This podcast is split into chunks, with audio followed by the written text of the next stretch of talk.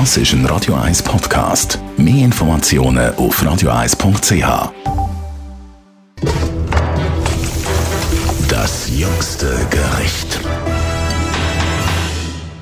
Heute wollen wir über Kochbücher reden. Die einen Menschen kochen ja ganz individuell und aus dem Bauch raus.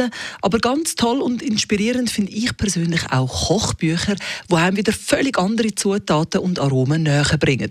Wir verraten Ihnen unsere persönlichen Lieblingskochbücher. Alex Kühn von Marmit, du bist Gourmet-Kritiker und viel in Restaurants unterwegs. Kochst und isst aber auch selber gern. Was ist dein Lieblingskochbuch? Mein absolutes Lieblingskochbuch ist Harry's Bar aus dem Cipriani in Venedig, äh, wo man wirklich ganz, ganz tolle italienische Grundrezepte findet, von Gnocchi bis hin zu äh, Ossobuco. Und äh, mein absolutes Lieblingsrezept da drin ist aus Ossobuco, weil es eine schöne helle Soße hat. Ich habe nicht gerne die dunkle Soße, gerade beim Kalb sowieso nicht.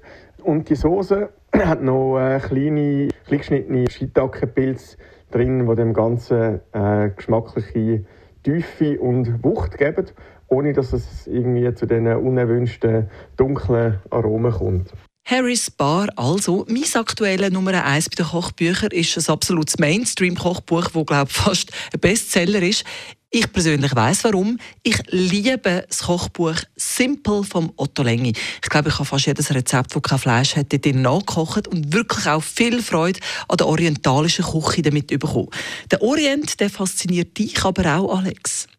Ein ganz wunderschönes Buch ist auch «Der Duft von Zimt und Zedern» von der Mireille Toll.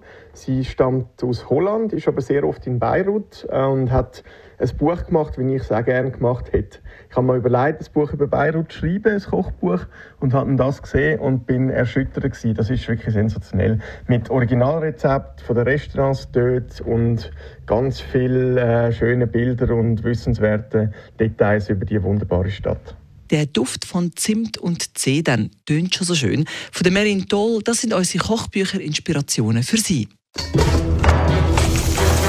Das jüngste Gericht.